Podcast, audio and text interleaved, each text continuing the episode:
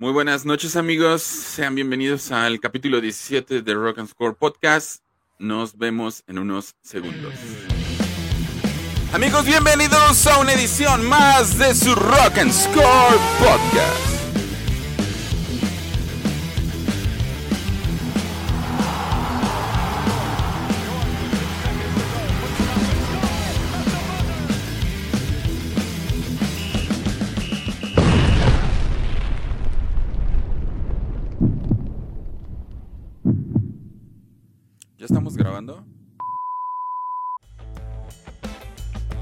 ¿Qué onda amigos? Muy buenas noches.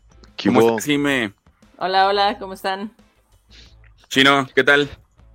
¿Qué hubo? ¿Cómo están? Hola, Jimé. Hola, hola. Oigan, pues démosle la bienvenida a la gente que nos está viendo y a los que nos escucharán por Spotify con esto. ¿Qué pasó, Chino? Tiempo. Feliz año.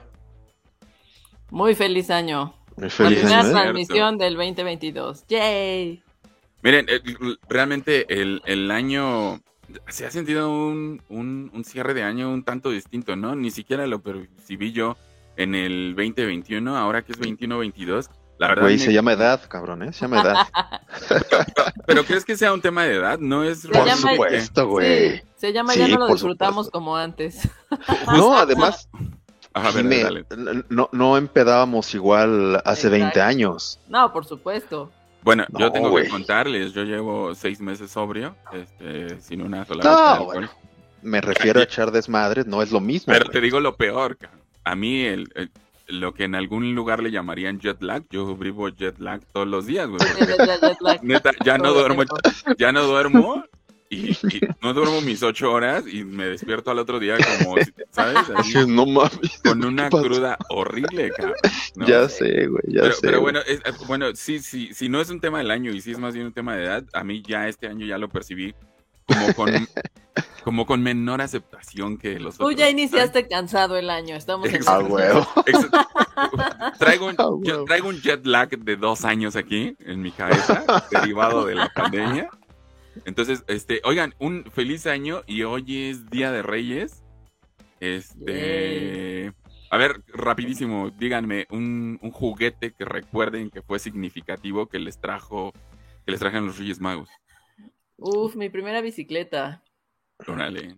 Esa la, la recuerdo con mucho cariño, así de, ay, fue así como súper emocionante, porque además tenía el freno este que le das para atrás. Ah, Ah, no, partidas de madre. Qué Sí, partidas claro. de madre, ¿no? Buenísimo para los derrapones y eso, ya sabes, sí, sí, sí. con un buen de velocidad y luego, nada, buenísimo. Además, nunca, Peligrosísima esa madre. nunca falló que le pusiste el fruitsy en la llanta, ¿no? Para que Ah, sonara por como supuesto, moto. para que sonara como ya. moto, claro, claro, ¿Y tú, Chino? siempre. Pues mi primera consola de videojuegos, güey. Como ya hemos platicado en otras entregas, güey, soy gamer de pura cepa, güey. ¿Cuál fue la Pues primera? Mi. Un Nintendo, güey. ¿Nintendo? ¿El NES? ¿El NES? Un NES. Un NES. Con mi Ah, Mario Bros. Eso me lo trajeron los Reyes. Bueno, sí, yo- me castigaron a los dos días de haberme lo traído. Así le has de haber portado, se arrepintieron claro. los Reyes, dijeron, eh, justo. Jime, fui a las tortillas, me pasé al arcade o a las maquinitas y pues vale madre. y Ah, te quedaste además- el cambio ahí. Sí, claro. Sí, por supuesto, ese es un Claro. clásico. Claro, E- e- claro. ese era el, el, el boy, ¿no? De, de nuestros tiempos. Ahora los niños están en los videojuegos y están en su cuarto encerrados. Exacto. Y el nuestro era ir a las tortillas y perder, gastarte cinco pesos en, en las máquinas. En Street Fighter, ¿no? Pasarte a En jugar Street Fighter o The King of Fighters o Ándale. Mortal Kombat. ¿te Mortal? Kombat, güey. Güey, Es cuando salió bueno. Mortal Kombat, qué bueno era, güey. Hay que dedicarle un día a... ¿A la melancolía de la niñez o de los videojuegos? No, A los videojuegos, güey, Sí, videojuegos. Va, me late, me late, me late. Un día vamos a hacer ¿Vale? Claro. Oye, güey, de ¿y tú? videojuegos. A mí, eh, toda mi vida he coleccionado autos. Pasé a los Hot Wheels. eh, llegué a tener casi 700 Hot Wheels. Pero Wow. en mi niñez juntaba los Micro Machines. ¿Se acuerdan Uh, de Eran buenísimos. Y tenía unos Micro Machines edición especial de eh, Transformers. Ah, qué chingón. Uh, ¿no? Entonces es, es uno de mis... eh, tenía a Optimus Prime en un carrito de este tamaño. Entonces Chingaditas. Estaba, estaba Qué chido. increíble. Así es. Pero bueno, era pues, buenísimo. Había unos micro machines que cambiaban de color con el agua. Es correcto. Sí, claro, claro, claro. Yo y tenía después, de esos, uf, buenísimos. de- Sí, después y de Sensi- Hot Wheels acaba de sacar una edición mm, similar a eso, se llaman Color Reveal. Sale el, el carrito en X color, rojo, Ajá. azul, amarillo completamente. Lo Ajá. sumerges en agua y ya te sale el carro como, como debe de ser. Güey, pero ¿se dan Oh. cuenta? Ajá. A- ahorita yo, por ejemplo, creo que enfrentamos como que este cambio generacional. Los niños ahora no tienen como tan significativo el hecho de recibir un juguete, ¿no? Ya son tan tecnológicos o adentrados en la tecnología que sus expectativas son completamente distintas. Nosotros todavía tenemos la Consolas, melancolía. juegos. Y nosotros traemos la melancolía de. ¿sabes? Este, güey, a mí me trajeron un uniforme de la selección mexicana. No, no No me, lo, mames. no me lo quité como en tres años. Ah, bueno, O sea- no, sí, sí te, sí te crees. A mí una vez me trajeron una, me trajeron la playera del Super Bowl 29, güey. El último que ganaron los 49ers. güey. Sí, claro. Wow. De la, de la mano de este Steve Young. Steve Young, claro. Sí, el tipo se tiró seis pases de, de, de- de anotación ese día. Oigan, pues ahora que ¿eh? estamos, estamos hablando justo de Steve Young y la NFL, pues amigos, el pasado lunes, lunes 3 de enero, se, se retiró Big Ben del fútbol americano de una espe- perspectiva que yo tengo, que Big Ben tenía que haberse retirado hace por lo menos dos años. No me gusta. Bueno, sufrí de dos cosas el lunes, porque termina el partido y evidentemente iba a ser entrevistado por todas las cadenas de, Claro. de, de transmisión este, deportiva en Estados Unidos, pero al ver la melancolía dije, bueno, nunca es tarde, ¿sabes? O sea, este era el momento, pero con todo lo que vivió y lo que padeció Big Ben eh, dentro del emparrillado en los últimos dos Dentro y años. fuera, güey. ¿eh? eh, Bueno, y dentro y fuera, porque además el Big Ben, o sea, sí es un Big Ben, es, es más grande que el reloj y más grueso que el reloj. de- o sea, güey, no, no, no te güey. pares. Güey, es que es un cabrón de casi dos metros, güey, con 100 kilos, güey. No, no, ojalá y pesara 100 kilos. El Big Ben, No, sí, un poquito más, ¿no? Sí, Pesa yo creo que- 110 kilos, güey. Pero es un cabrón de 1.95, güey. Yo, yo ya lo veía corriendo. Que además y- es puro poder. Esa es, el, esa es la diferencia. Lo, lo que pasa es que, que, que Ben Roethlisberger siempre... Bueno, nada más déjame hacer ahí una, una acotación, amigo. Todavía no se retira Ben Roethlisberger. Lo que pasó el lunes fue su, Ah, fue su último, partido, en. Heinz Field. Fue su último casa, juego así en casa con, con- con toda la, la gente en Pittsburgh. Pero este, lo, lo que pasaba con, con Ben Roethlisberger es que era un tipo lento, propio de la generación. güey. O sea, es un tipo que, que compitió con, con Aaron Rodgers, con Drew Brees, con Peyton Manning y, y con el maestro Brady, ¿no? Y ninguno de ellos, o sea, el que me digas, ninguno corre más que tú y yo, güey. Sí, claro. La neta, Oye, güey. Oye, y además, imagínate, es solo porque Jerome Betty se retiró también hace unos años, pero si no serían eh, la doble llanta de ese Imagínate. estadio, güey. ¿no? O sea, Bueno, y coincidieron varios años, ¿no? Coincidieron, coincidieron varios años. algún- algunos años juntos. Este, además era increíble la entrada de Jerome Bettis al estadio este, en su autobús, porque era, era su, su apodo, su nickname, Ujú. el, el autobús Jerome Bettis. Pero, pero pues sí, tienes razón. Ahí eh, una, una mala información de mi parte. Es su último partido en casa, pero Sí. sabemos que el domingo es su último partido en... eh, bueno, Eh, todavía los Steelers tienen una pequeña probabilidad, pero Van se- contra se- mis Ravens. pero Es se lo que centran te iba en a un solo decir, partido, Jimé. En un solo partido. No, Que mira, cierto, ah, ah, cinco perdidos al hilo. ya sé, oye, qué pésimo cierre de, de campaña para los Ravens. Sí, pésimo. Desde que Lamar Jackson se lesionó, se cayó el. Se, cayó la. O sea, este, fallaron en la misión. Sí. Pero mira, lo, lo- del, lo de los Steelers, sí, como dice Jimeno, va este. Ben Roethlisberger contra su máximo rival, porque de por vida, o, o por lo menos en estos 18 años que ha jugado en la NFL, su máximo rival siempre han sido los Ravens. Claro. No importa si estuviera flaco o ahorita Lamar Jackson, siempre fueron su, su máximo rival. Y sí, tienen una mínima posibilidad, pero no dependen de ellos. Bueno, lo que tienen Dependen que de hacer los es ganar, Colts, tienen que ganar y ganar que primero gane- a los Ravens. Y- y ganarle a los Ravens y que los Colts pierdan. Lo Pierdan. cual yo veo muy difícil. Imposible, yo ya. Ujú. No. Yo, yo difiero de ti, y ahorita que, que, nos diga, yo creo que esa generación de corebacks les da como para retirarse a esa edad. ¿A los cuántos años se fue Manning? ¿A los cuántos años se fue eh, Drew Brees? Eh, eh, Aaron Rodgers yo creo que le quedan un par de temporadas más. Perdón, Ben Roethlisberger pues está a nada de cumplir 40, 40 años. Y bueno, Brady porque Brady, ¿no? Pero yo creo que con un e- mejor equipo, Ben Roethlisberger hubiera hecho un poco más los últimos, las Claro. últimas tres o dos temporadas. ¿Cómo ves, Jimé?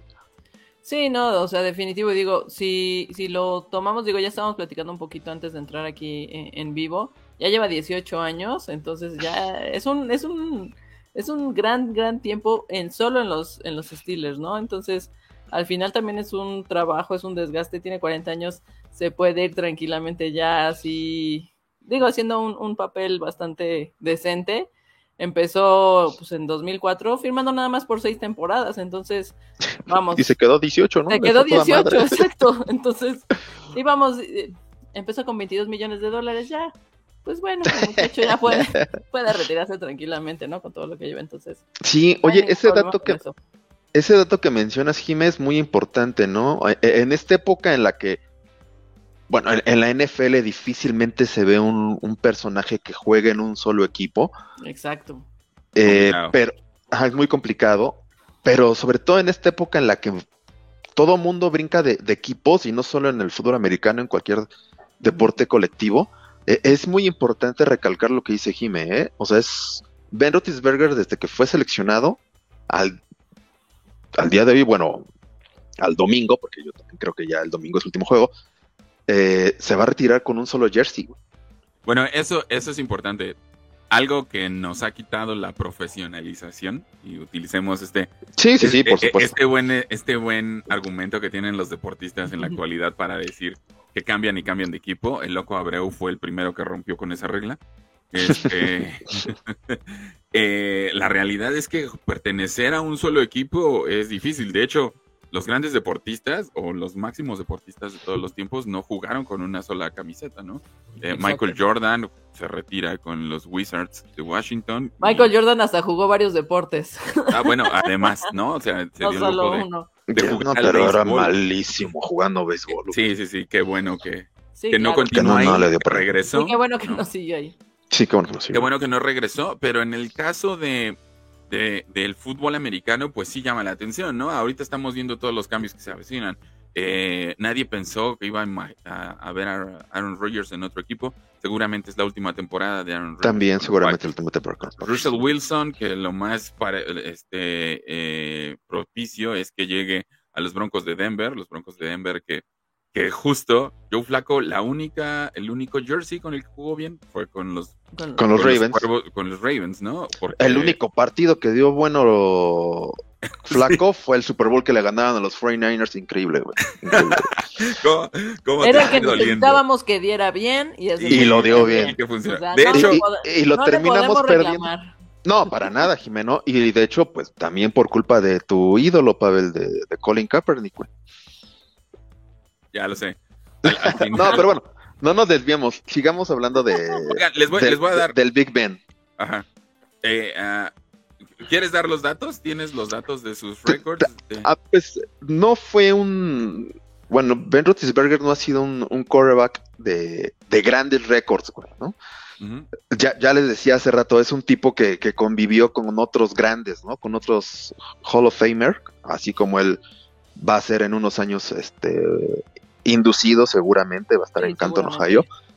Eh, pero a, a diferencia de, de sus contemporáneos, no fue un tipo de muchos récords, ¿no? Evidentemente lo que, lo que hacía Drew Brees y, y el maestro Brady, pues lo, lo opacaban mucho, ¿no? Pero hay al- algunos datos ahí bastante importantes, ¿no? Eh, hay quarterbacks que tienen más de 60 mil yardas, ¿no? Evidentemente, Breeze, Brady, Peyton Manning, etcétera. Ben Roethlisberger los tiene. Y podríamos hablar de otros cuatro o cinco quarterbacks que están por la misma línea. Claro. Pero si hablamos de quarterbacks con 60 mil yardas y por lo menos haber ganado dos Super Bowls, solamente hay tres corebacks. El maestro Brady, Peyton Manning y Ben Roethlisberger. Claro. Ahorita, a mucha gente no le gusta, no le gusta el estilo de juego de, Ben Roethlisberger. Se le hace un coreback como que del montón, esto de extender la jugada, etcétera, etcétera. Pero ahí está el dato, O sea, está sentado junto a dos de los más grandes de todos los tiempos. Exacto, un grupo muy reducido, ¿no? sí. El mérito ah. lo tiene. Además, es también entender cómo ha ido evolucionando el juego, porque, por ejemplo, Ben Roethlisberger inicia en una etapa del fútbol americano donde la línea ofensiva era en cierto punto un privilegio y la línea defensiva lo único que hacía en el pushing era contener. Ahora ha evolucionado tanto el juego que la línea defensiva no solamente hace pushing, no, es, realmente este, un alcance por todos lados dentro de, de, la yarda en la asumir que tienen que llegar a la bolsa de protección, entonces ya es más incómodo para el coreback. Tiene que ser un coreback con mayor movimiento, que entienda cómo viene la línea defensiva. Y él era, yo, me imagino a Ben Roethlisberger con su tatú, con sus, con sus puntas, porque realmente era lo único que hacía. Ben Roethlisberger tenía este movimiento muy contado de ir con los pies hacia atrás en pasos muy cortos y buscar el pase. Ahora ya no puede. La evidencia es que ha sido esta temporada, es el segundo coreback con más, este, con más sacks en el campo.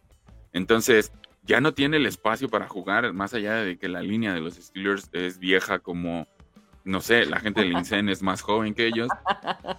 Este, pero, y, ya no pueden contener la presión de la evolución del fútbol americano a la defensiva. Justamente, justamente eso te iba a decir, ¿no? También se vuelve un juego mucho más rápido, más ágil, va cambiando y pues bueno, también los jugadores se tienen que ir adaptando. Obviamente vienen jugadores más jóvenes, más ágiles, que le van metiendo más movimiento al juego y pues bueno, ya, ya tampoco pueden seguir como estas jugadas que dices que tenían muy marcada, ¿no? Eh, Big Ben, entonces pues bueno, ni modo, hay que dar también este, pues rotación a los nuevos, nuevos talentos. Yo, yo les digo, a mí me duele, me duele, en serio, los últimos dos años de Roethlisberger son además con récord perdedor, con... Eh, no, no, no, güey. No, no, no. Eh, con, con, Ben Roethlisberger, los Steelers tienen ya bastantes años sin, sin tener un récord perdedor. De hecho, si pierden el domingo, si mal no me equivoco, y por ahí debe de estar eh, el dato, sería... Lo voy a buscar, lo voy a buscar. Sí, sería la primera temporada que Ben Roethlisberger cerraría con récord perdedor. Vaya, es que siento que, que a Ben Rotisberger eh, a nivel general se la ha hecho menos. ¿Crees? Pero sí, sí, sí, por supuesto, güey. Pero si en realidad tú, ¿quién es el, el otro mejor, por decirlo así, quarterback de los Pittsburgh Steelers? Terry Bradshaw. El, tipo, ganó, el tipo ganó cuatro Super Bowls. Ajá. y, es buen actor, y es buen actor. Y, comentarista. Y comentarista, sí, claro. Pero bueno, si, pones eh, eh, en comparación sus números, Ben Roethlisberger tiene mejores números que Terry Bradshaw. Eh, bueno, eso sí ha pasado. Y Muchos mejores números y la única diferencia es que, bueno, son dos Super Bowls que no, que, que, que, tiene más Terry Bradshaw, ¿no? Pero por ejemplo, en este balance de, que siempre se hace con los quarterbacks, ¿no? De, cuántos pases de anotación mandas, cuántos pases de, de cuántos pases te interceptan, perdón. Eh, por ejemplo, Terry Bradshaw tiene, si no me equivoco, 210 pases de anotación y 207 interceptados. Sí, claro. Y, Ben tiene 93. Y, Ben Roethlisberger tiene mejores números. Güey de hecho, eso es, es, algo, es algo bien raro en el fútbol americano y de la injusticia que tiene el fútbol americano. Porque, por ejemplo, Dan Marino fue el mejor en su época en todos los números y nunca ganó un Super Bowl, ¿no?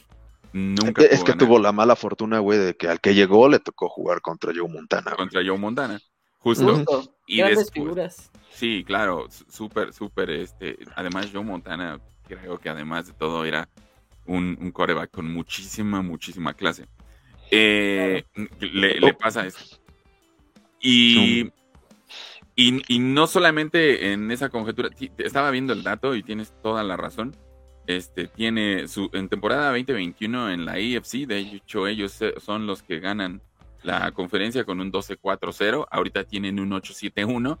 Ese medio partido que entra Ese en pinche el empate, los, ese empate los está dejando fuera, güey, del Sí, playoff, claro. güey. Claro, Es y el además, empate el que los está dejando fuera del playoff. además es contra los Lions. Este, a partir de ahí los Lions ganan el siguiente partido, ¿sabes? O sea, eran, eran, estaban más muertos, sí. Era lo Con- que necesitaban los Lions. Sí, con Matthew Stafford, que yo quería que Matthew Stafford fuera coreback de los vaqueros, pero ahí nos pendejamos. Este, eran un equipo malo. Sin Matthew Stafford es un equipo malísimo. Y la muestra es que Matthew ahora está, este, calificó con los Carneros de Los Ángeles, ¿no? Pero esos datos que tú decías y que a la que hacías referencia, yo tengo un dato, por ejemplo, Tony Romo. Tony Romo, para mí, el, fíjate, desde mi perspectiva, el peor coreback de los vaqueros en la historia, este, el- no sé, yo pre- Moderna, que- ¿no? La historia Sí, moderna. sí, sí, porque para mí Drew Bledsoe era mejor, mejor este coreback, que ya Drew Bledsoe llegó muy quemado a los vaqueros de Dallas, pero no ganó un solo Super Bowl y tiene mejores números que Troy Aikman. Y que Roger Staubach. Y que Roger Staubach además, ¿no? Bueno, pero Roger Staubach ya era un que tema de tiempo que iba a suceder, ¿no? ¿Sabes, ¿sabes qué es lo que, lo que sucede? Bueno, pero, eh, en aquel entonces se jugaba otro tipo de, de, de fútbol americano, la agencia libre era distinta, el draft era distinto, No el tope, salarial, salarial. el tope salarial era distinto, y por ahí puede ser que Terry Bradshaw por eso dominó la liga, ¿no? Sí, claro. Por eso eh, con, con su una muy buena línea ofensiva, tema aparte la, la cortina de acero, los cuales destruían a, a cualquier rival. Pero la realidad es que a, a Ben Roethlisberger le toca, insisto con esto, le toca ser contemporáneo de jugadores y de quarterbacks muy poderosos, güey. Sí, claro. Muy poderosos. O sea, neta, güey, competirle en la misma conferencia a Peyton Manning, ganarle dos Super Bowls, güey, porque gana dos Super Bowls eh, Con los, Ben Roethlisberger, el, Ah, el- los- Ben, Roethlis- Ben Roethlisberger gana dos Super Bowls, el último contra, contra los Arizona Cardinals, espectacular el pase que le pone en las manos a San Antonio Holmes. Eh, el tema es que él gana dos Super Bowls en la era de Peyton Manning y en Claro. la era del maestro Brady, güey. Sí, claro. ¿Vale? O sea, no es cualquier cosa, güey. Eh, Bueno, eso, eso es fundamental. Yo siento, no sé ustedes, pero hemos sido eh, afortunados de vivir en esta época, porque en todos los deportes hemos tenido la oportunidad de ver a, a los GOATs en, en- en cada una de sus ramas, ¿no? Y, y o la mayoría. Y tiene muchísimo mérito, este, pues lo que logra Ben Roethlisberger, además, este, consolidarse como un, un, un coreback de clase, ¿no? Además de la vieja escuela, lo que decimos, no es fácil jugar 18 años con un solo equipo y no es fácil jugar 18 años siendo titular, además, ¿no? Exacto. Claro, o sea, jamás estuvo en duda su titularidad, ni el año pasado que... que No, incluso recordemos como varios episodios en la vida de, de Ben Roethlisberger siendo jugador de los Pittsburgh Steelers. Si no me equivoco, fue en 2014, seguramente. Bueno, ya Pavel, ya estarás buscando el dato.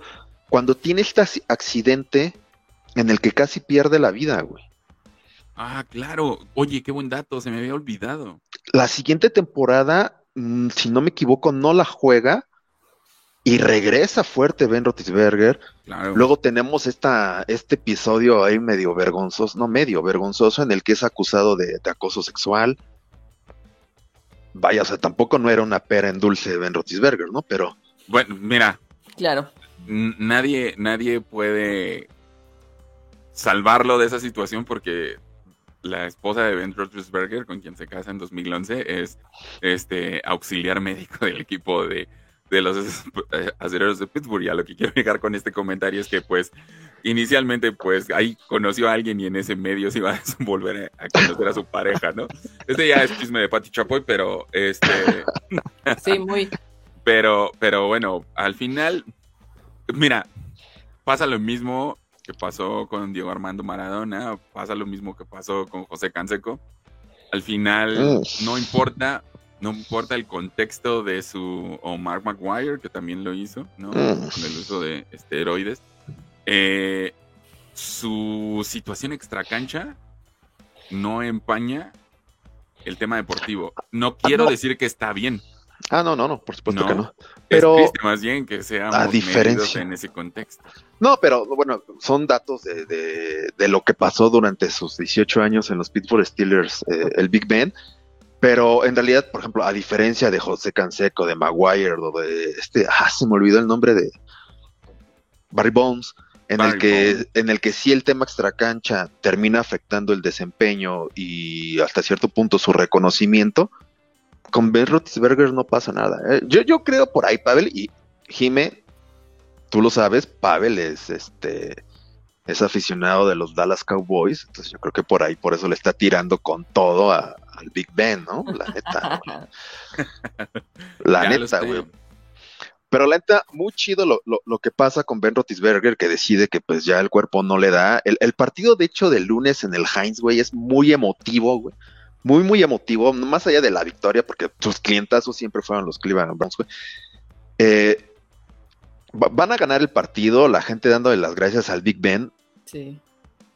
Eh, viene lo- la última ofensiva del juego, la tienen los, los Cleveland Browns, e interceptan Claro. cosas de- de- del destino, ¿no?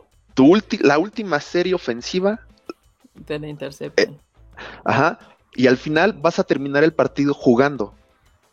No en el, no desde la banca, sino Ben Roethlisberger tuvo que salir de nuevo, formó de nuevo a su línea y aunque Claro. solo hincó la rodilla, terminó el partido en el Heinz donde lo deben determinar los jugadores realmente. Exacto, en la cancha, ¿no? Adentro, con el balón además. Es- Exacto. Por eso, por eso les digo, sí, es real, o sea, es real y eso hay que reconocer el respeto que le tienen los Pittsburgh Steelers o, o como asociación a Ben Roethlisberger porque eh, al final se estaban jugando algo y no en el mejor momento de Ben Roeth- Roethlisberger. Bueno, tienen ahí una pequeña proba- probabilidad que creo que el 99% de la probabilidad es que queden eliminados. Pero Ben Roethlisberger se mantuvo, incluso hablando en el tema del accidente, como titular durante 18 años. Eh, Recordemos el caso de Drew Bledsoe con los Pats. Se lesiona y ahí es donde empieza la historia de Tom Brady, ¿no? Y nunca más paró. Y Drew Bledsoe nunca volvió a ser el mismo cuerpo. No, no. Nunca tuvo la oportunidad. Con ese accidente, un año fuera, lo que representa un, un año fuera, Thompson jugó ayer, este, jugador de básquetbol de, de, este, de, ay, ¿cómo se llaman? Pendejos de, no me acuerdo cómo se llaman. Ahorita se me fue el nombre, maldita sea, de, de tanto que estoy pensando. En el básquetbol, regresa después de 937 días, este, lesionado, ¿no? Y, y realmente es, ¿qué puede pasar en un periodo de tiempo, en una temporada, eh, en el que eh, finalmente puede haber decadencia corporal, en el rendimiento Claro. físico, tus habilidades, tal, tal? Y se mantiene Ben Roethlisberger. O sea, no hay un solo, uno solo, un solo quarterback eh, que fuera el segundo o tercer quarterback de los Steelers que entre en la historia de Ben Roethlisberger para cambiar el camino del Quitarle, para quitarle el jale, y el, no. y el protagonismo. Jamás. Incluso el mismísimo Montana le sucedió, güey. Cuando Montana tiene una nueva lesión en el codo, los San Francisco 49ers deciden venderlo o, o transferirlo a, a los Kansas City Chiefs y darle chamba a, a Steve Young, güey. es verdad. Ajá. Y, a, y a Ben Roethlisberger, como tú dices, nadie le quitó el jale. Nadie, güey. Warriors de Golden State. Este, no, Golden de State los Warriors. de Golden State, perdón, perdón. Tenía que decirlo si no y no duermo. No te preocupes, Pero- yo también. Había buscado ese dato. Pero, pero en fin, no sé, a mí me parece la, la carrera de, de Ben Roethlisberger una carrera muy buena, insisto, compitiendo al máximo nivel contra contemporáneos muy poderosos, güey. Y neta, ah, yo sí quiero recalcar de nuevo el tema de que Ben Roethlisberger ganó dos Super Bowls en la era del maestro Brady, güey. Sí, claro. Ajá. Sí, en la que ya habíamos comentado, ¿no? Que antes, o sea, que justo en esta época se le iba a Brady y nada más, ni siquiera a los Pats, era así de yo a donde Brady se mueva, Ya lo era sé. a él nada más, ¿no? Entonces Mm. cre- creo que sí es súper reconocible que gana, tenga gana esa dos carrera. Super Bowl- gana dos Super Bowls en la época de, de Peyton Manning, en la época de, de Aaron Rodgers, de, de Drew Bledsoe, de Drew Bledsoe, perdón, Brees, de, Drew este- Brees. de Drew Brees. Eh, vaya, creo que la carrera de, de- no es como, por ejemplo, y no quiero hacerlo menos, a, a Eli Manning, que le gana, él le gana dos Super Bowls al Le maestro gana. Brady, Sí, claro. pero más por suerte, güey. Ya lo sé. Más, Sí, más por suerte sí. que, porque, porque pues al final del día es una carrera más corta, con menos éxitos y bueno, el hay pues, a, comentar, ¿no? Fíjate, acabaste diciendo dos nombres de dos quarterbacks que deciden el retiro en su mejor momento. A lo mejor el Eli Manning no fue tan protagonista como lo fue su hermano. Gana dos Super Bowls. gana, dos Super Bowls, pero se retira a una edad joven para ser quarterback. Muy joven. Y a una edad joven. para ser este jugador profesional. Y lo mismo pasa con que solo él sabe cómo estaba su cuerpo, ¿no? Sí, claro. Y, lo mismo pasa con Drew Brees. Drew Brees ahorita está este, como comentarista y los Santos de Nueva Orleans están pidiendo así a gritos que regrese al equipo, ¿sabes? O sea, fue tan pésima su temporada, pero tan pésima que no, este, no tienen una perspectiva incluso de tener a un coreback competitivo. Pero bueno, yo escuché eh, despedirse a, a Ben Roethlisberger y escuchar decir me tenía que retirar aquí, esta es mi casa, con mi gente. Güey, lloré como si se estuviera retirando mi tío, güey. y no quería que, se fuera. Siempre, siempre, es, muy emotivo ver eh, el retiro de, estos jugadores que, aportan realmente algo al juego, ¿no? Por ejemplo, cuando este, Drew Brees se retira en, en, el Superdome, también es muy emotivo la forma en la que él voltea siempre al palco donde estaba su familia, voltea a ver la grada. Oye, amigo. Despides, te despides hasta de las butacas, ¿no?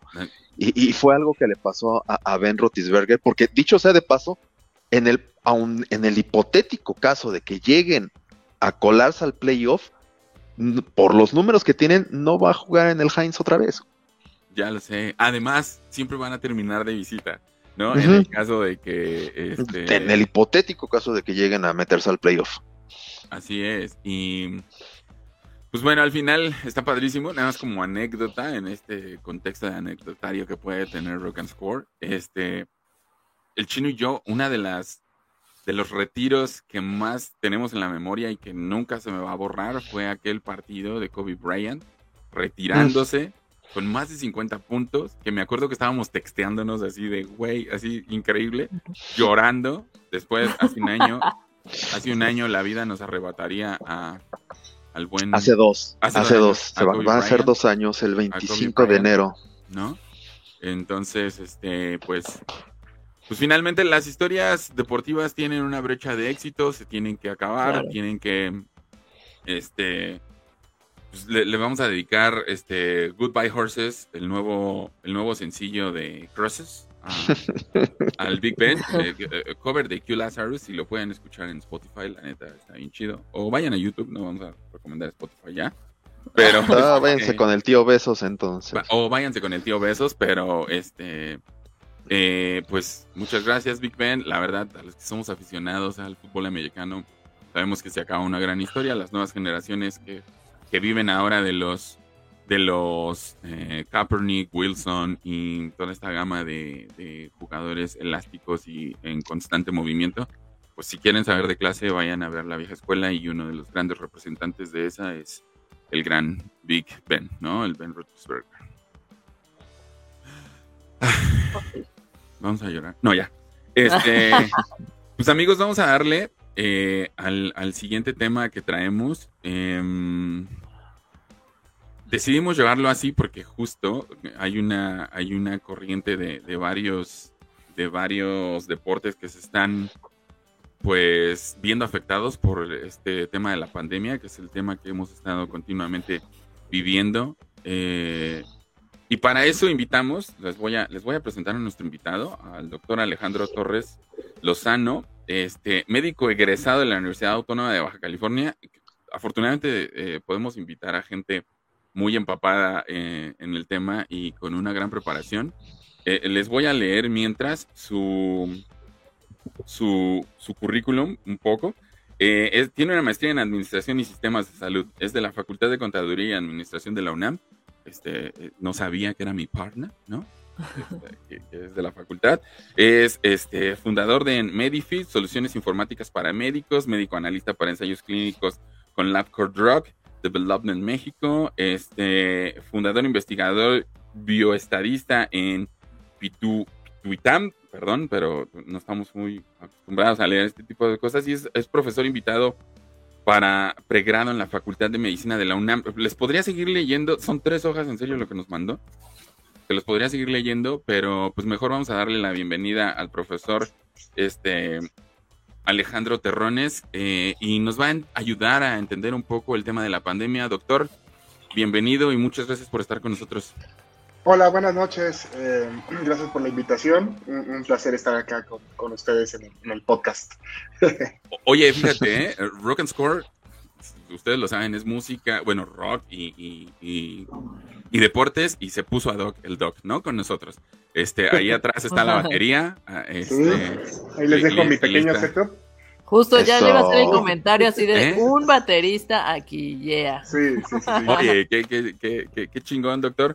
Pues muchas gracias por, por invitarnos y pues no podíamos omitir en este podcast hablar un poco acerca del tema porque justo hablando del fútbol americano, de las referencias que hay sobre el básquetbol, lo que está sucediendo con el fútbol en Europa, hasta hoy en el fútbol mexicano tenemos aproximadamente 27 casos confirmados de COVID.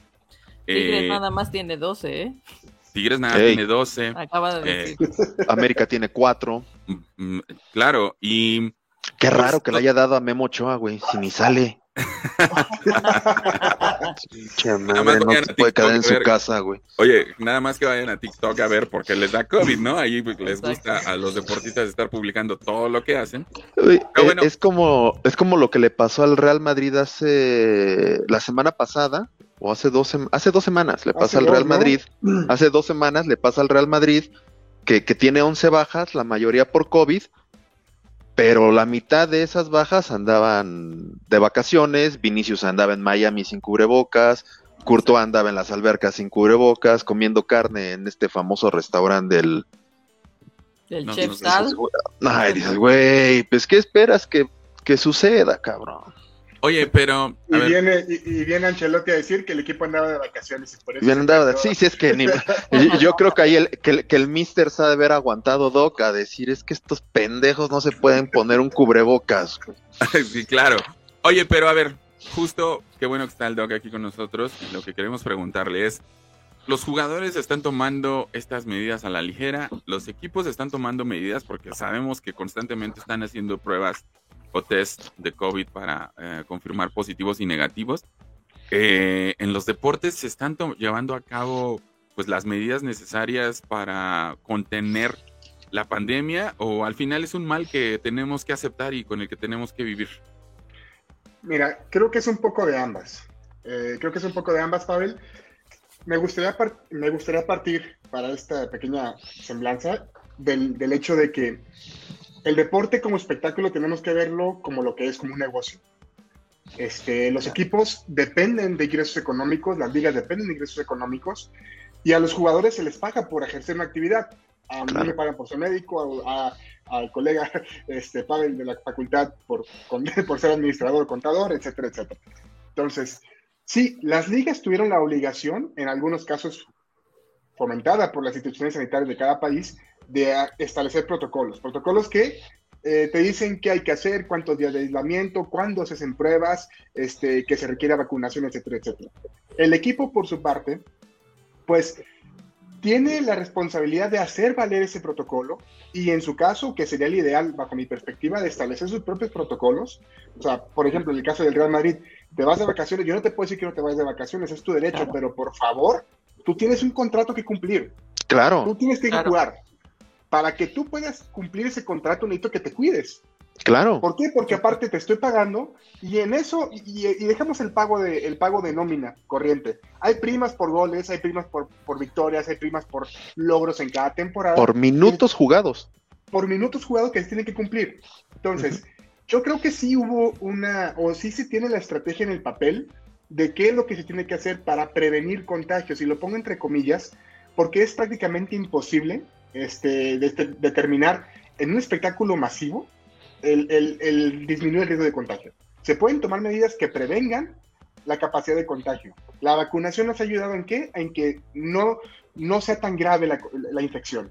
Entonces, como, es, como institución deportiva o federación o liga, sí han hecho las cosas, pero también no podemos exigirles tanto si ni siquiera un sistema de salud de una república que tiene una obligación ya, de, una obligación nata de controlar o velar por la salud de un país, lo ha logrado, salvo el caso de Nueva Zelanda, ¿no?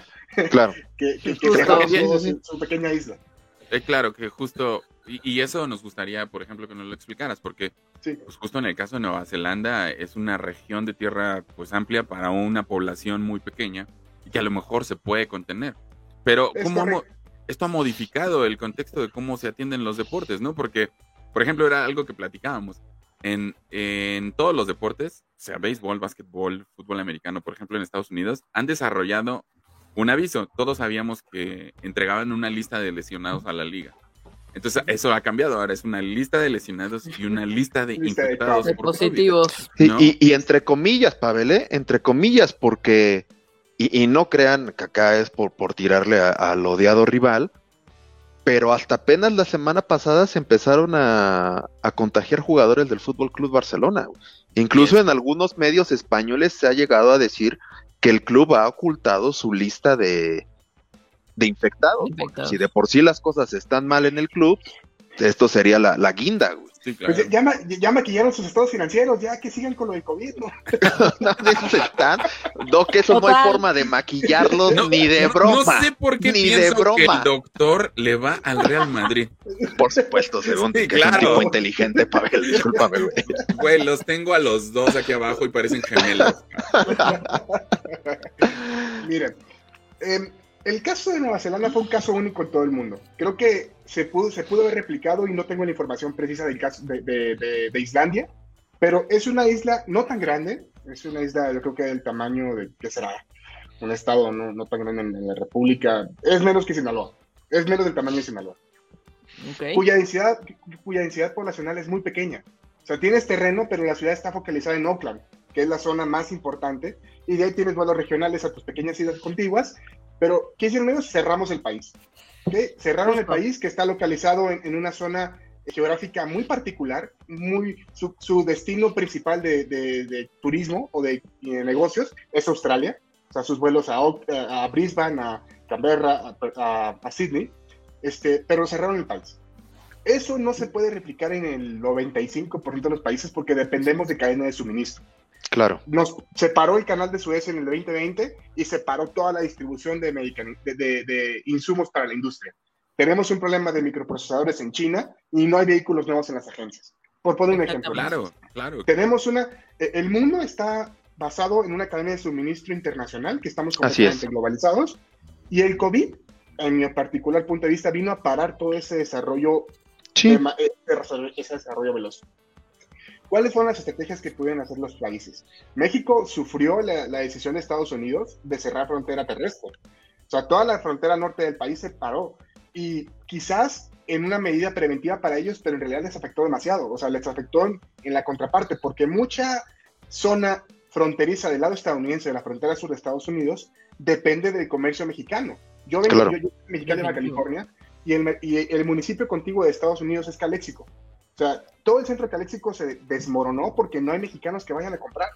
O sea, estamos hablando Claro. de casas en Nogales, eh, eh, politos en la zona de Chihuahua, en, en Nuevo León, en Tamaulipas, que no tienen la importancia de San Diego, de, de- de- del Paso, que, que son las menos. Entonces, en ese punto de vista, los países tuvieron que reaccionar a como les dio a entender su estrategia política y salud.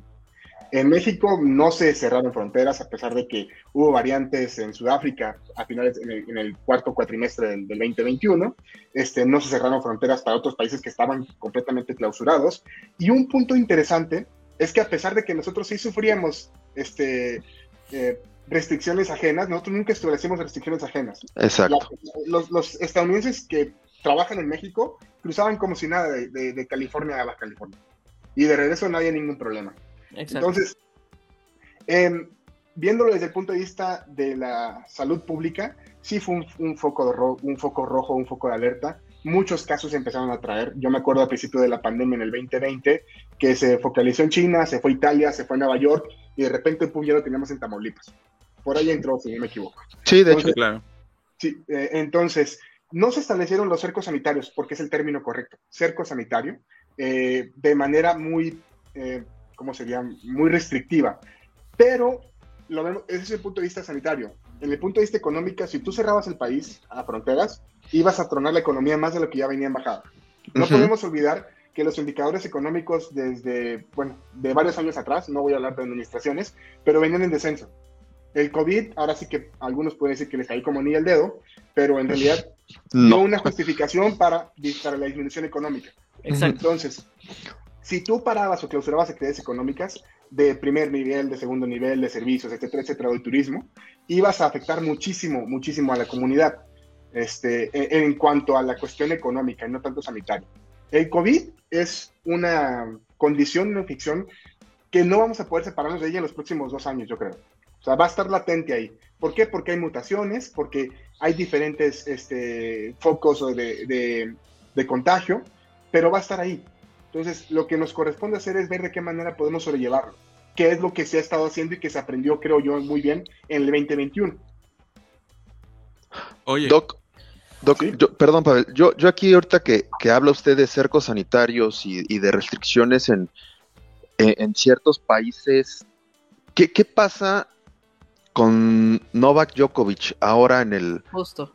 Que se viene el, Australian Open y resulta que el que para nosotros es uno de los más grandes de todos los tiempos, no se ha puesto, no se ha puesto ni una vacuna y no está cumpliendo con los protocolos que dicta la autoridad australiana.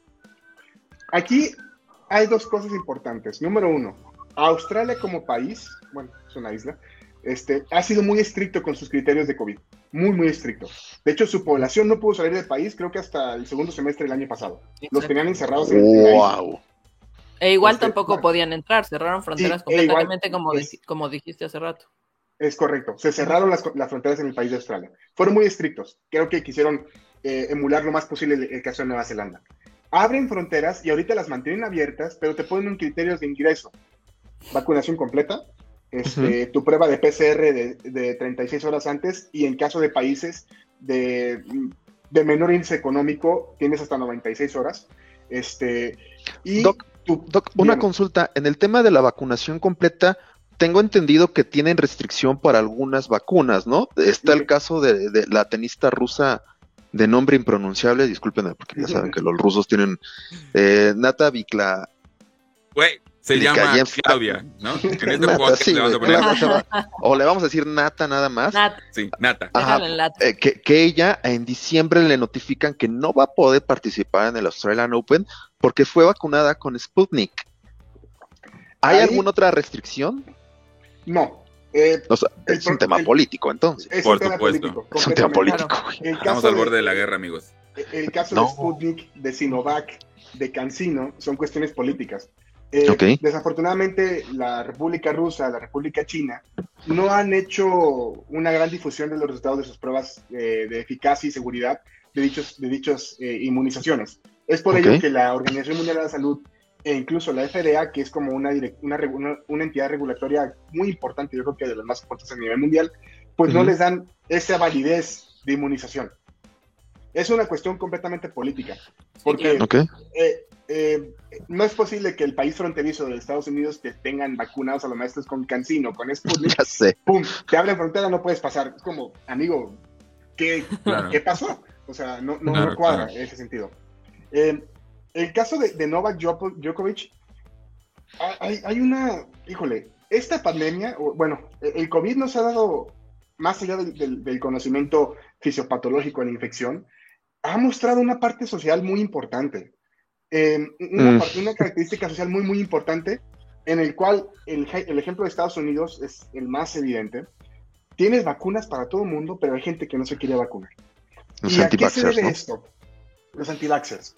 Esta tendencia se, tuvo un mayor, un, impacto importantísimo por una publicación de Wakefield en la década de los 90 en el que decía que se ligaba el, una vacuna con, con autismo. Se desmintió se, evidenció que le, al personaje le quitaron la licencia médica, o sea, fue, un, un, terrible daño a la salud pública esa publicación. ¿Por qué? Porque le dio sustento a gente que desafortunadamente cree que eh, la vacuna te va a poner G5 y te van a poner este, eh, te el, chip. Oye, el chip. El, chip que ya es van a decir por ti. Cuando ni pasa un siquiera la requieres. interferencias. Ni siquiera requiere la vacuna. Amazon ya sabe qué quieres. Google sabe más de lo que tú crees. Facebook,Cho. Claro, de hecho, bueno, Entonces, Meta. Ujú. teléfono es tu peor vacuna. Sí. Te escuchan. O sea, eres escuchado, quieras o no. Entonces, el deportista es ente- entendido como una persona sana, una persona que no tiene factores de riesgo importantes, pero el deportista, más allá de ser un deportista de alto rendimiento, creo yo, y es mi particular punto de vista también, que es un ejemplo. Una Es un ejemplo, para- social. es un ejemplo, y esa responsabilidad social te condiciona a que Claro. tu opinión, te- esa responsabilidad social le otorga un valor a tu opinión, le otorga un valor a Claro. tus acciones, en el Claro. cual, oye amigo, no te cuesta nada ponerte cubrebocas, por favor, hay niños que te siguen.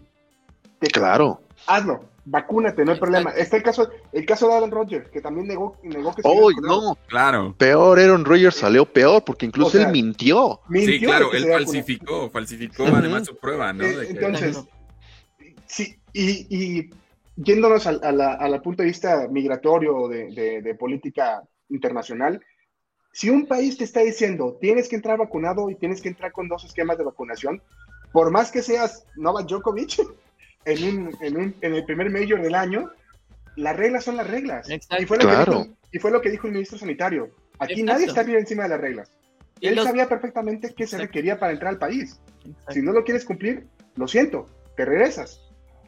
Y volviendo al punto de vista económico, porque fue algo que me interesó mucho desde la perspectiva que me, pl- que me platicó Pavel ayer, de, de- de- de cómo se da la temática.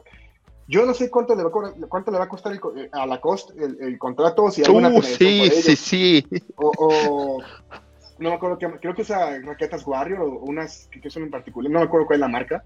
Sí, sí, sí. Este, y no, me- no me acuerdo que también marca de relojes lo patrocina. O sea, las compañías también, al darse cuenta de esas, de esas acciones, Exacto. es como que, ah, caray, yo, yo me imagino que State Farm va a tener represalias contra Aaron Rodgers, Claro. eh, eh, por- porque no están acatando o no están siendo el ejemplo que las compañías quieren ver en ellos. Entonces, de- y, y de por sí, que Djokovic ha tenido dos años medio particulares en los que ha tenido desplantes de, en la cancha, de, de acciones no, no tan No grata. eh, deportivamente hablando favorables, pues le da, le da pie a, a considerarlo, entre comillas, una persona un tanto problemática. Y ojo, en cuanto al punto de vista social de la, de- del COVID, no estamos en contra de que tengas libertad de elección. No se está en contra de que tengas una libertad sobre tu cuerpo. Pero en cuestión de salud pública, todo lo que tú dejes de hacer en beneficio de la sociedad afecta a los alrededores. Exactamente. O sea, tendremos que Y- actuar for the greater good, ¿no? Es correcto. Exactamente. Esa es la responsabilidad de un sistema sanitario. Yo estoy vacunando a muchísima gente para erradicar la polio. Yo sé que tú probablemente me digas, yo no quiero vacunar contra la polio, pero si tú te contagias de polio, me vas a tener un broncón sanitario a mí, porque ese virus no debería estar existiendo ahorita. Entonces, por favor y por obligación, te requiero a ti que cumplas con tu cartilla de vacunación. Punto. A- algo que está haciendo el gobierno francés, ¿no? Eh, ayer eh, el, el señor Macron salió a decir que, bueno, ya había hecho él el año pasado El una anuncio, declaración ahí primero medio sí. fuerte, así de, yo ya no me voy a quedar en mi casa por culpa de ustedes, ¿no? Y, y ayer eh, anunció de nuevo, ¿no? Así de, voy por ustedes. No van a Sí. poder ni, ni formarse en el café, cabrones. Sí. Así, y- es que tiene razón, güey. O sea, ya nos, ya nos mantuvimos encerrados dos años y no me parece justo que nos mantengamos otros dos años encerrados por gente que, discúlpenme, pero que pues no puede ver más allá de su nariz, güey. Y Es un gran ejemplo, ¿no? De Australia, o sea, la verdad en, en poner así de a mí, aquí el interés principal es la salud de mi gente, porque yo Por también los he tenido encerrados. Pues qué bueno que tú no te quieras vacunar, pero pues no vas a venir a jugar. Y a mí no me interesa lo que pierda y lo que signifique y Ni quién nada. eres. Aquí no Ahora hay sí que- intereses económicos, sino el de la salud, lo cual me Sí, parece eh, súper reconocible también para, No. para el gobierno australiano, ¿no? Y creo yo que es, es lo correcto. Ahora sí que sonaré muy antipolíticamente correcto en este momento, en este entorno, pero creo que, Claro. creo que en cuestiones de salud pública se requiere mano dura. Y no Claro. que tengas represalias, no que sea punitivo. Que, que se hagan respetar o que se hagan cumplir lo que ya está escrito. Exacto. Es por el bien de la sociedad.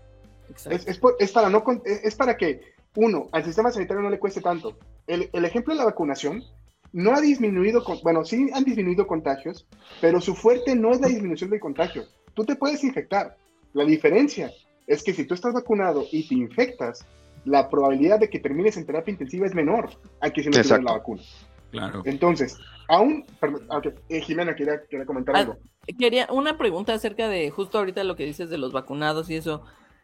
Por ahí leí y justo lo que quería, lo quería preguntarle al especialista es, ¿es cierto que los, los vacunados ya no contagian? No. O sea, sí. sí contagias. No, no, no. Sí, sí contagias. Es que justo lo acabo de leer y dije, no, esto no puede ser cierto. O sea, ¿qué onda? Entonces por eso dije, aprovecho el foro. No, no. Se, la, el, el, virus, el coronavirus, voy a empezar a platicar un poquito más de, de, la cuestión del coronavirus. Los coronavirus siempre han existido. Claro. De, son una familia de virus que tiene una característica particular, que es la espícula, que es como lo que le da la forma de corona, y en la corona hay una proteína. El virus está compuesto de cuatro tipos de, cuatro proteínas: E, M, N y S. Em, cuando el virus está en el aire y es, tiene su capacidad de infección, ingresa al huésped. Ingresa al huésped, te libera la proteína, una proteína S. A partir de esa liberación de proteína, el, el virus empieza a buscar órganos que trabajan o lo que, que, tengan dentro de su funcionamiento una enzima que se llama enzima eh, convertidora de la angiotensina que es una enzima que se utiliza como tratamiento de hipertensión arterial. En, esos órganos empieza a hacer la replicación viral y empiezan las complicaciones, las manifestaciones clínicas. Tos, fiebre, eh, malestar, disminución de saturación de oxígeno, dificultad respiratoria, bla, bla. La vacunación actúa sobre la, bueno, la vacunación de RNA mensajero, llámese Pfizer, este, las, las, las más populares, actúa en la proteína S. Te inyectan un RNA mensajero que está transportando, o sea, literal es DHL que te lleva la proteína S este, de la vacuna. Qué buena analogía. para que tu sistema inmune la identifique, actúe y cuando venga la proteína S del virus, ataque. perfecto. No estamos diciendo que no vas a infectarte. No estamos diciendo que va a tener la capacidad de infectar a alguien más. Estamos diciendo que tu, que tu sistema inmune ya sabe cuál es la proteína S, ya la identifica de manera somera. Ya tengo una, una memoria de que cómo actué, actúo y los anticuerpos leves. Sí, claro, claro. Los síntomas son leves. Con esto te ahorras un paciente hospitalizado, un paciente en terapia, un paciente que requiera ventilación, que requiera tubo, que requiera intensivista, y disminuyes costos, disminuyes costos al sistema sanitario, que por sí, claro. en el caso de México es, complicado. Oye, oye, oye, Doc, y pues justo, bueno, hablas de dos peculiaridades, nada más como antes de que esas dos peculiaridades. Yo creo que en este planeta existen tres tipos de seres humanos. Los seres humanos los terraplanistas y los antivacunas. Entonces, ya cada quien decide a cuál de los tres pertenece, ¿no? Este, y, suponiendo que en el contexto de seleccionar la humanidad seamos personas con conciencia y raciocinio. Hablabas de dos cosas. Una, pues lo que aporta en el contexto ético a tu profesionalización siendo un deportista. Claro. Eh, con una facultad de responsabilidad, ¿no? Eh, en referencia a lo que proyectas como imagen, más allá de las marcas, a los niños que te siguen, cabrón. O sea, el futuro está viendo tu comportamiento. Tú al final estás en un escrutinio constante por tu desempeño, por lo que quieras. Esta parte que maneja la, la, NFL, Pavel. Todos los jugadores de la NFL, güey, están bajo el escrutinio público, güey, y, están siendo revisados con, lupa y al que lo hace muy bien, pues está el trofeo o el premio Walter Payton, güey.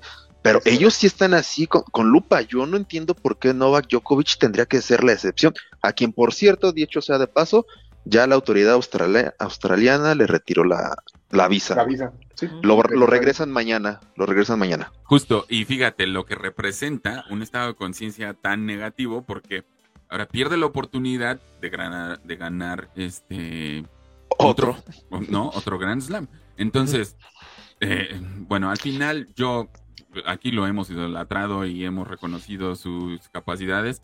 La verdad, prefiero mil veces que la pierda a, dar este ejemplo. Claro. mucha gente, mucha gente dice, es que esto no funciona porque la gente no tiene conciencia. Bueno, tal vez no tendrá conciencia, pero también vive de los ejemplos.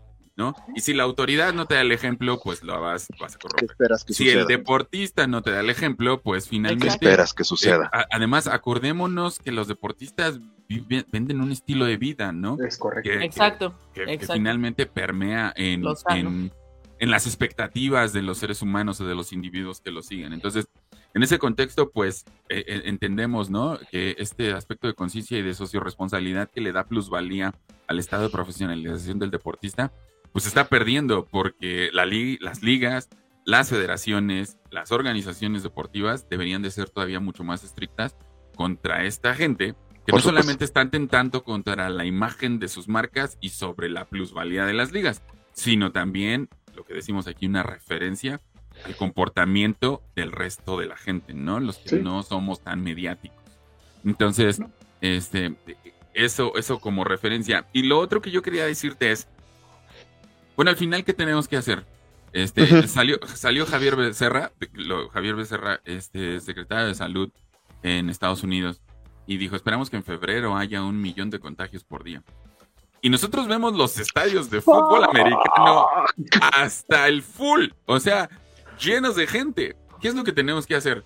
O nos contagiamos todos, o qué es lo que va a pasar, porque la realidad es que, pues Estados Unidos está viviendo, pues, yo, yo creo que va a ser ahora el epicentro de la pandemia, y está viviendo, sí, con protocolos, diciendo lo que tú dices, tenemos nosotros un, un, este, un amigo en la Universidad de Los Ángeles que nos dice, "Güey, les regalamos tarjetas de Amazon por 50 dólares y ni así se vienen a vacunar los hijos de toda chingada, madre", ¿no?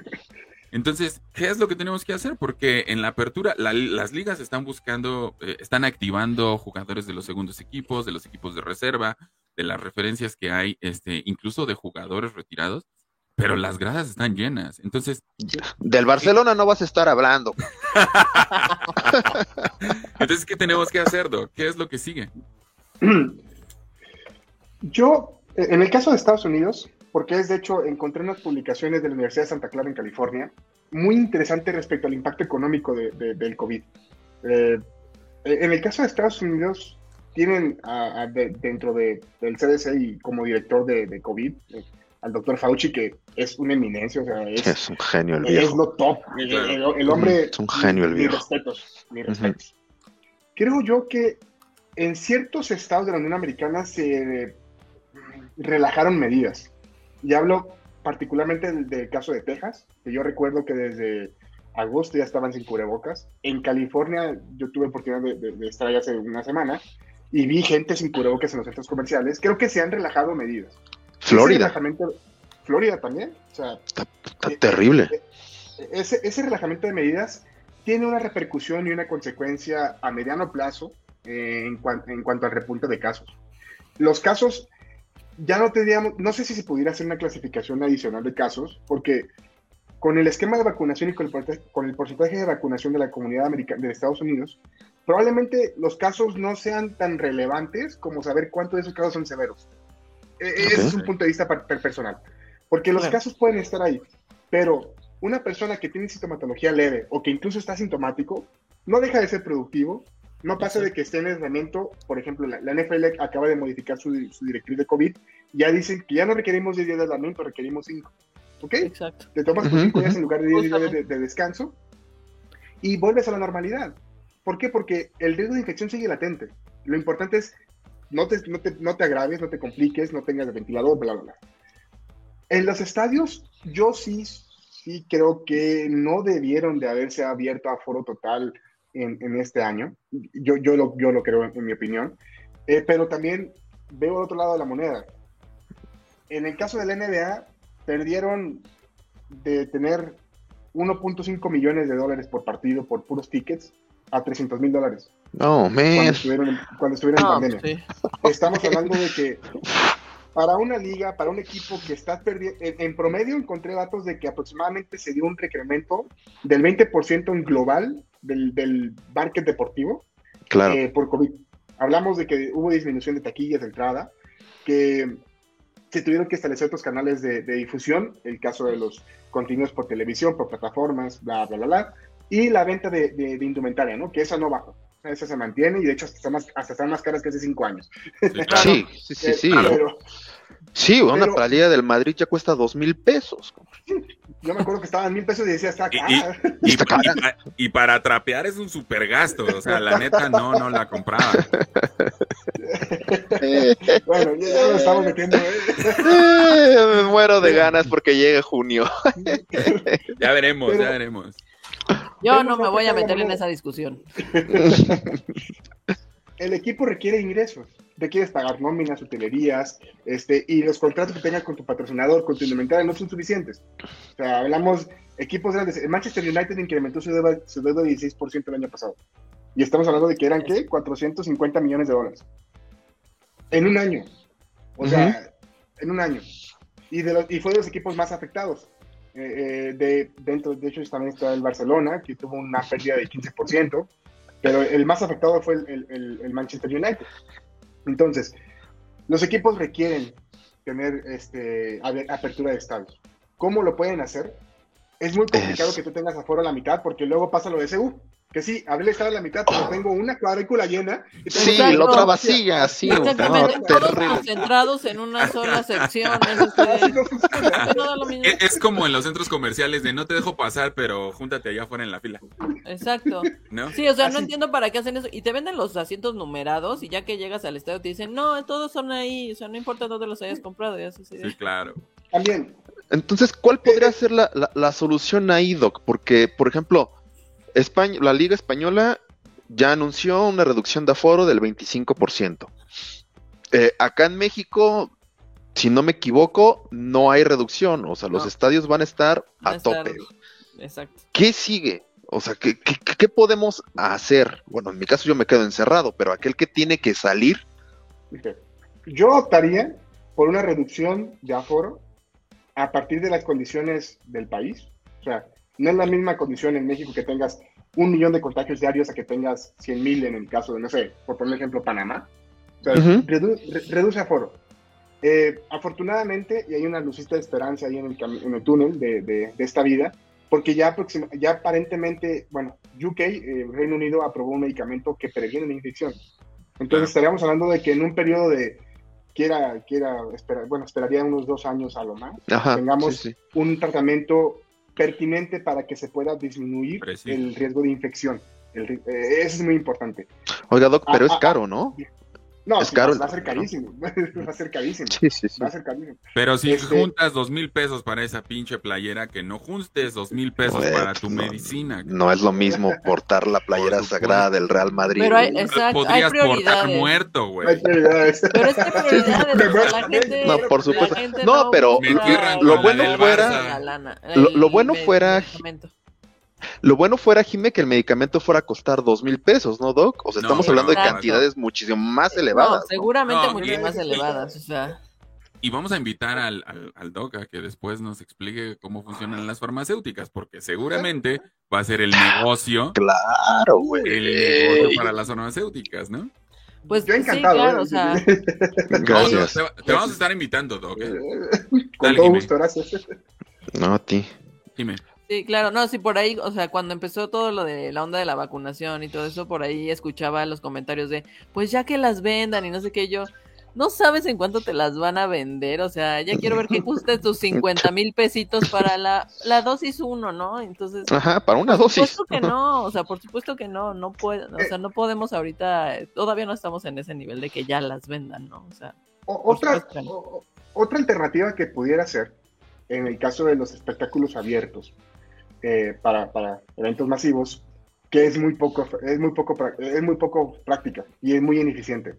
Así como los equipos despiden sus pruebas de COVID y que demuestran que están negativos los jugadores que estás, que Claro. estás considerando, pues El aficionado. digo, en el, el que el aficionado te muestra una prueba, digo, es muy ineficiente y es muy Claro. tardado, va a alentar muchísimo los procesos, pero no habría otra manera de identificar, por, no, no habría otra manera de identificar o de prevenir contagios masivos a raíz de la exposición a un espectáculo.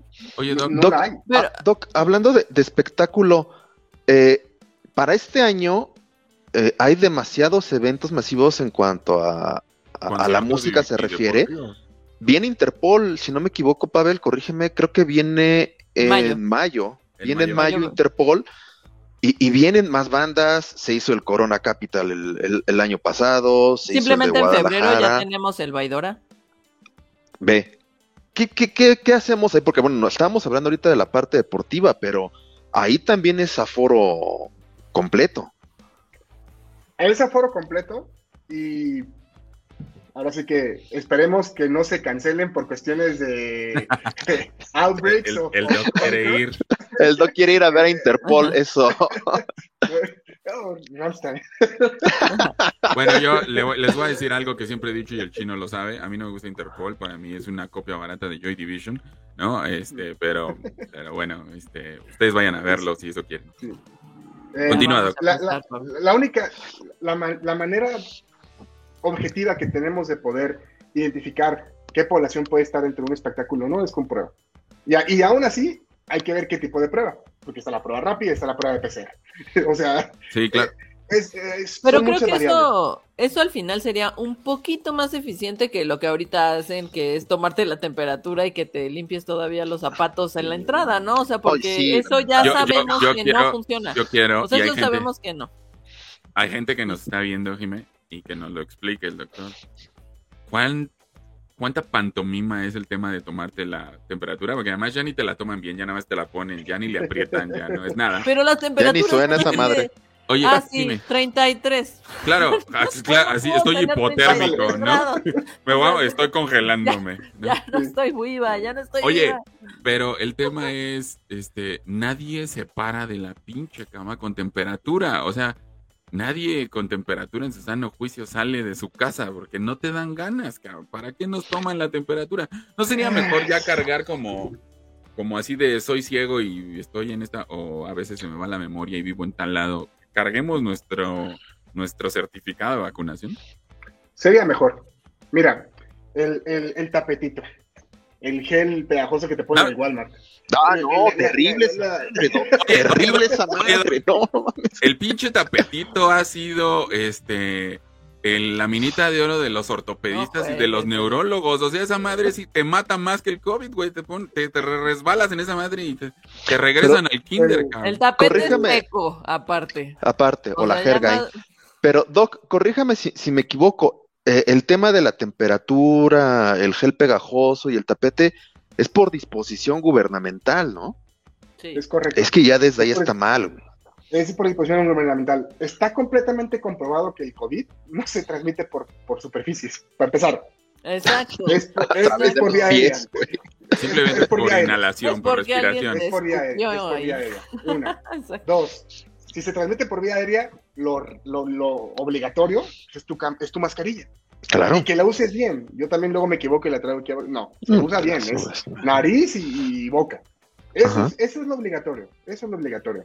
El gel. El gel beneficia y esa fue una práctica adquirida desde el 2009 por influenza. Porque sí, el gel desinfecta las manos y es bueno. Sí, porque el, el aseo, el aseo de manos es una, es una estrategia muy buena porque disminuyes el riesgo de contagio no solo de COVID, de otras enfermedades o otras infecciones, o mínimo tus manos están limpias.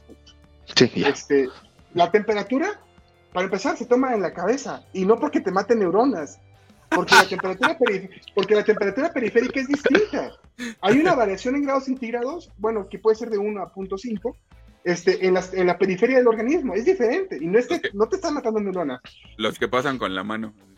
Así, o sea, y, y- y es, es- es- esa fue una derrota para la gente que medio sabe cómo funcionan las cosas, de que ya te tomen la temperatura y que porque es más desgastante estar batallando y decirle, tómela acá porque aquí no sirve, ay, ya, ya, ya, ya sabes que ya deja de pasar, ya sé que te interesa nada más mis 33 Ajá. grados, cosa que es, Sí. es absurdo. O sea, Oye, Doc, pues justo la infodemia, ¿no? La infodemia ha sido un gran problema, ¿no? Cada Sí. quien eh, asume la información como le llega, como le conviene y cómo la tiene que transmitir.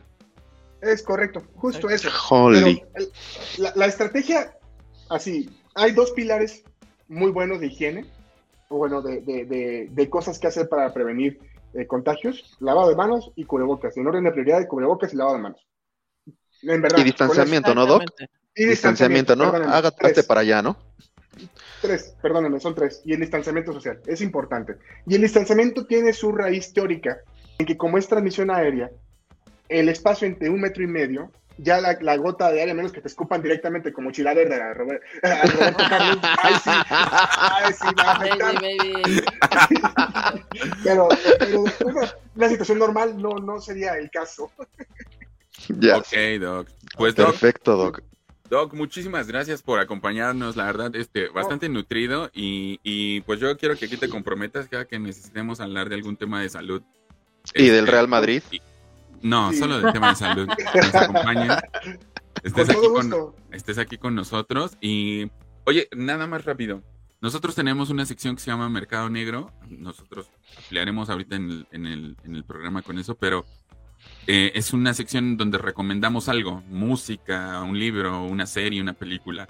¿Qué nos puedes recomendar tú este, para la gente que nos escucha? Ok, hay un, hay un concierto en YouTube de Omar Rodríguez López, Live Uf. from, A- eh, from ALA, grabado en el 2010. Es una joya ese Es una joya ese video. Ok. Oigan, y si hacemos este podcast de cuatro y que el doctor se quede aquí con nosotros. Por supuesto, hecho. Va, va, va, va. Bueno, pues les, digo algo. ¿Qué opinan? Vamos a dejar al, al doctor aquí con nosotros y que se quede al final del programa ya para no despedirlo, ¿va? Claro. Muy bien. Vientos, vientos. Oye, qué buena recomendación. Omar Sí. Rodríguez López, guitarrista de The Mars Volta y de lo que fuese At the Driving. Este, Un genio. estamos hablando de- Genio, exacto. Bueno, genio. junten genio. A, a Omar Rodríguez con su hermano, veamos una película con la ambientación de Omar Rodríguez, ¿no? Entonces, ya veremos qué, qué será. Pero bueno, Doc, muchas gracias por tu participación en el contexto de lo que nos estás este, explicando con respecto a la salud y el tema del COVID en el deporte. Entonces, pues pasemos sí. a la, a la siguiente, este, al, te- al siguiente tema. Eh, ahora sí, en Mercado Negro. Eh, hoy el designado por el, El conductor el designado. Cónclave, el cónclave que lleva a cabo en una junta previa, cinco minutos antes de que inicie este programa, este, que, nos, que nos iba a designar eh, cuál es la recomendación. Trae una recomendación muy buena, Chino. Sí, ya, ya la habíamos platicado con, con Jime y con, y con Pavel Doc. Eh, esta película de del que para mí también es uno de los mejores actores de todos los tiempos, de, de Leo DiCaprio, Don't Look Up, narra la, la historia de de dos, este, ah, se me fue la profesión, astrónomos, Astrónomos. Astrónomo. astrónomos, eh, que, que descubren un, un cometa que trae dirección a, la Tierra, ¿no? Y que, se va se va a estrellar. No, no quiero spoilear más. Excelente actuación, como siempre, de Leo DiCaprio. Excelente actuación de Jennifer Lawrence. Excelente actuación de Meryl Streep. O sea, trae un, un, este, un reparto bastante bueno eh, la película. Pero lo que más me llamó la atención de la historia es que yo hice la analogía con este tema que estamos viviendo actualmente del COVID, ¿no? Eh, información falsa por un lado, información verdadera por el otro, la gente yéndose con, con haciéndole caso a los políticos, haciéndole caso al, al artista, y, y manda un mensaje muy importante, hagámosle caso a la gente que sabe, Claro. no, no voltemos eh, a ver al político que dice, no, no hagas esto. Y el tipo es agrónomo, güey. Y estamos hablando de un virus o en el caso de la película, un, un cometa que se dirige hacia la, hacia la Tierra, ¿no? Excelentes actuaciones, el soundtrack también me parece bastante Jugosito. Exacto, güey, ese es el Está muy término. bueno. Jugosito el, soundtrack, muy bueno, échale, échale un vistazo, está en Netflix, dura, si no me equivoco, un poco Dos más de dos horas y media. Muy, muy bueno. Yo, como siempre, resalto la actuación de, de Leo DiCaprio. Parece es que- muy, muy bueno. No solo Dale, del, Jimé. no solo del tema del COVID, ¿no? Como dices, o sea, el simple cambio climático, ¿no? También, o sea, lo También. podemos ahí meter con eso de que cuánta gente hay que, que no, no cree, ¿no? en eso y están desviando la atención para cualquier otro lugar. Y es como hay millones de evidencia científica que nos está diciendo que ahí está, que está sucediendo, bla, bla, bla. Y mira, pantallas que nos distraen en otras cosas. Claro. Pues, Y dejamos a- de poner atención a lo que realmente es. Al final sí es, sí es una referencia a la situación que estamos viviendo completamente. Sobre Claro. todo el, el estado de la, de la filantropía, ¿no? La gente que la vaya a ver, ojo, porque pueden pensar que es una película de comedia. La realidad es que es una película de sátira. Sí tiene sus, Sí. sus cosas chuscas, pero no te vas a estar riendo, ¿no? O sea, es incluso... O puede que te rías porque lo trasladas a la realidad y dices, A la "Ah, inmediatez". Claro, sí es cierto, cabrón, esto está... Ah, exactamente, Jimé. Sí, Sí, sí, claro. Que O lo sea- llevas a la inmediatez de lo que es tu realidad, ¿no? El personaje este del vocero de la presidenta, que slash, slash Sí, claro. hijo de la presidenta. Hijo, no manches, es así. de- ¡Ay! A ver, Güey. espérense, Quiero ¿les hago una pregunta? Porque el Doc nos está viendo así con cara de ya no cuenten, hijos de la. Este... No, no la has No, no, visto, no has ¿verdad, visto. Doc? No la he visto. Échale un ojo, échale un ojo. Échale un ojo. La, voy a ver, la voy a ver. ¿En Muy, serio? muy buena, ¿eh? Muy Trae buena ahí, película. trae ahí unas restricciones para verse para los niños. Yo le permití a mi hijo que la viera porque creo que el contexto de la, de la justo de todo lo que hemos hablado, ¿no? La infodemia, la, eh, el uso de la información en beneficio de unos cuantos para afectar a tantos, la manipulación mediática de los medios, ¿no? Eh, justamente ayer veía un, un, un video, un análisis con Rubén Luen- Luengas de eh, Julian Assange y lo que explica Julian Assange en una entrevista es muy peculiar. Dice, las guerras han sido provocadas por los medios de comunicación, lo cual en el razonamiento sale del esquema en el que nosotros tenemos, ¿no? Lo que yo les decía hace rato, estamos al borde de una guerra y no nos hemos dado cuenta. ¿Han visto- Rus- per- per- Rusia contra la Unión Europea, ¿no? perdóname, Ajá. perdóname por la interrupción. No. Hay una serie de HBO que se llama The Newsroom. Empieza con una escena, uff, en la que le preguntan a- al, protagonista, a- al protagonista por qué Estados Unidos es lo máximo, ¿no? Eh, parafraseando. ¿no?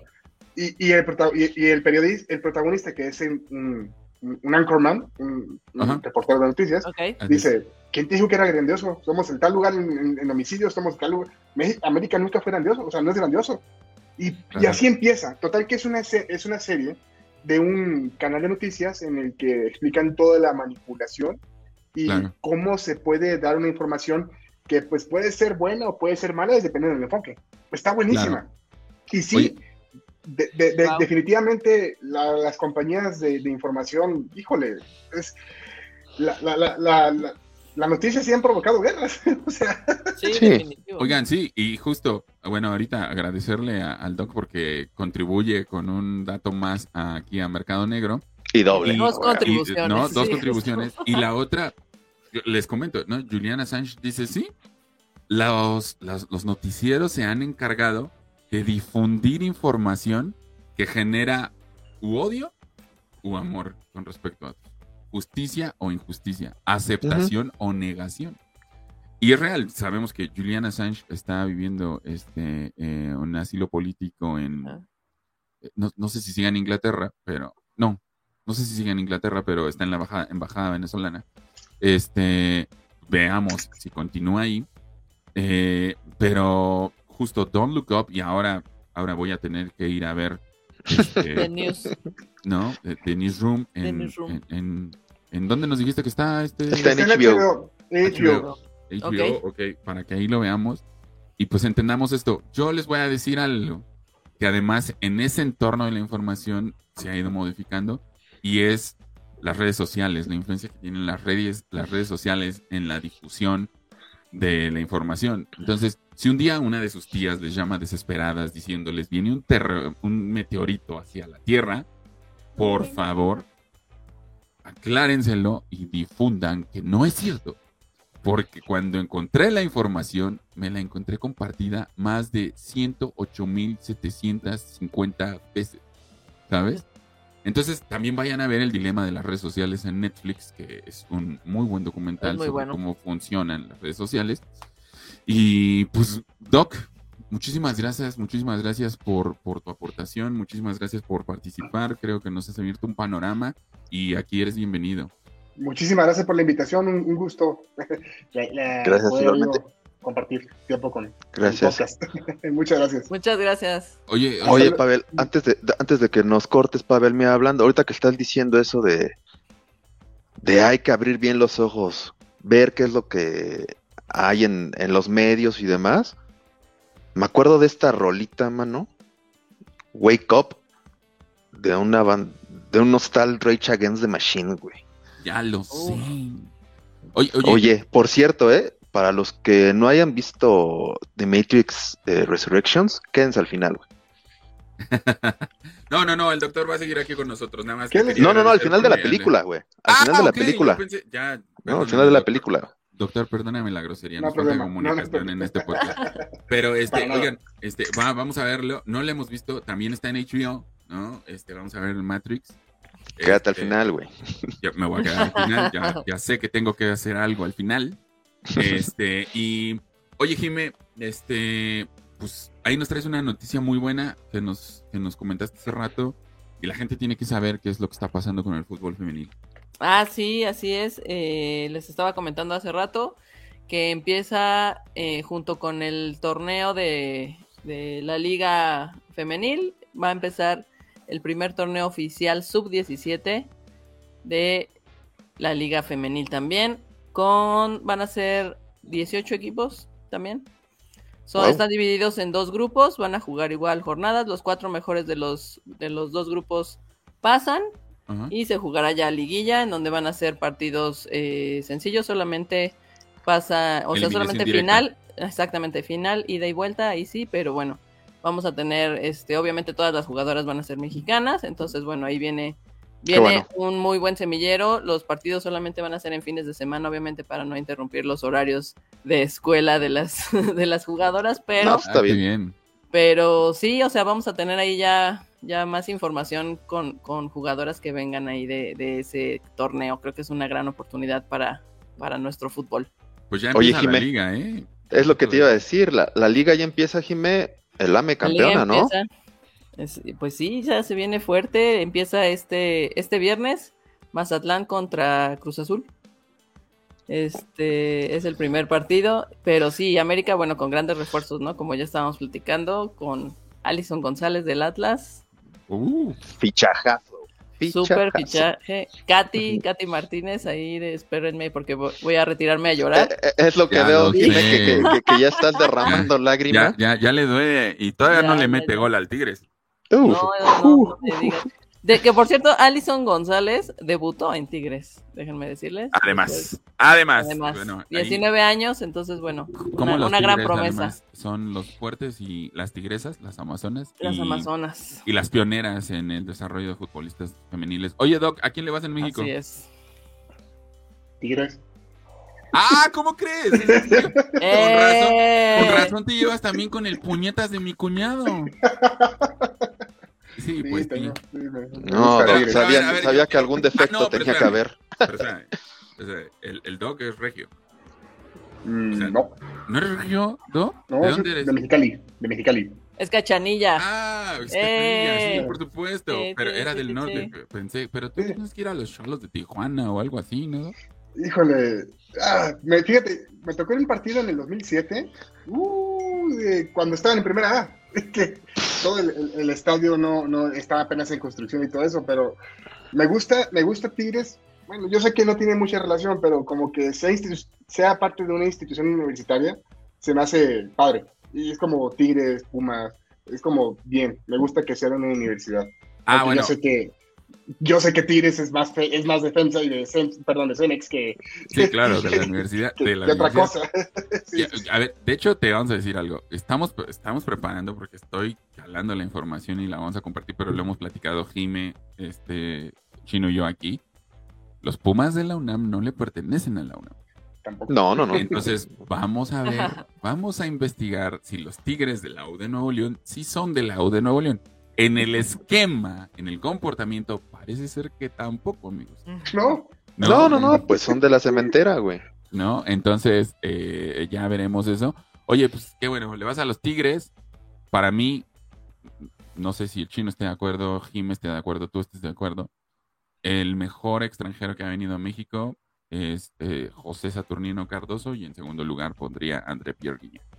Este, De lejos, de lejos. Y Sí, además, la verdad ah, es que Cardoso también una institución, ¿no?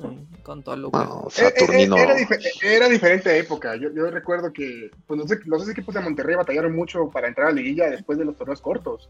Sí fueron ¿Sí? años en los que no eh, en los que no, no figuraban. Me acuerdo con, de Tigres con Campos y en la portería y o sea, Oh, sí es cierto. Uh, es verdad. Güey, ¡Qué recuerdo! No mames. o sea, no fue- figuraban. Siboldi fue entrenador, de, eh, digo, este portero. Fue portero de, de Tigres. El, Sí, sí, sí. el Chima Ruiz, el Chepo de la Torre. Órale, sí es cierto, ya Sí. mm, en la nostalgia me pegas. Aquellos, aquellos lejanos 2000 Porque además, e- ese, ese, y no fue en el 2000, creo que fue en el 98, desciende el Tigres siendo campeón de Copa. Había subido a primera división, gana la Copa y aún así por esta pendejada del cociente, este, Ojo. desciende. Desciende. Vamos a, a ver ahí el año, ¿no? no que, los rayados, que, los rayados dicen que lo descendieron ellos, pero no fue así. O sea, ya- No, claro que no. eh, no. no. Bueno, los- los- en- deberíamos de tener una sección que se llame Un día en Monterrey. ¿Saben? O sea, estaría, estaría bien chingón. El chino- comiendo, chicharrón, comiendo chicharrón. Exactamente. De la Oye, Ramos. Me da, me da una coca de naranja y, y la Fanta, ¿no? No, no, ya, ya, no es cierto. No. Me da un elote en vaso. Un taco de, tro- un, un taco de trompo. Ya lo sé. Ya, ya, ya, no es cierto, no es cierto, banda No, de, bueno, de no Nuevo León, no es banda, cierto, no es cierto. A ti eh. te van a cerrar la casa, cabrón. No, no, no, no, no. Pero bueno, Pues amigos, qué, qué buen capítulo. Nos la pasamos muy a gusto este, con el Doc. Muchas gracias por haber venido. Jime, muchísimas gracias por, por estar aquí. Gracias, Este- gracias a todos. Muchas gracias. ¡Ey! Sí, muy buen capítulo. El primero del 2022. Vamos por más. Ah, sí, nuestro primer capítulo del 2022. Doc, muchísimas Yes. gracias. Un honor estar por acá y un gustazo haber compartido el, el episodio con. Bueno, que me han invitado a compartir el episodio. Muchas gracias, Doc. L- Muchas te- gracias. Vas a estar en el- eh, aquí con nosotros, Doc. Este, Chino, muchísimas gracias, amigo. gracias a ustedes. Se, no solo inicia la liga femenil, inicia la, la liga varonil mañana. a- Arranca la, la liga.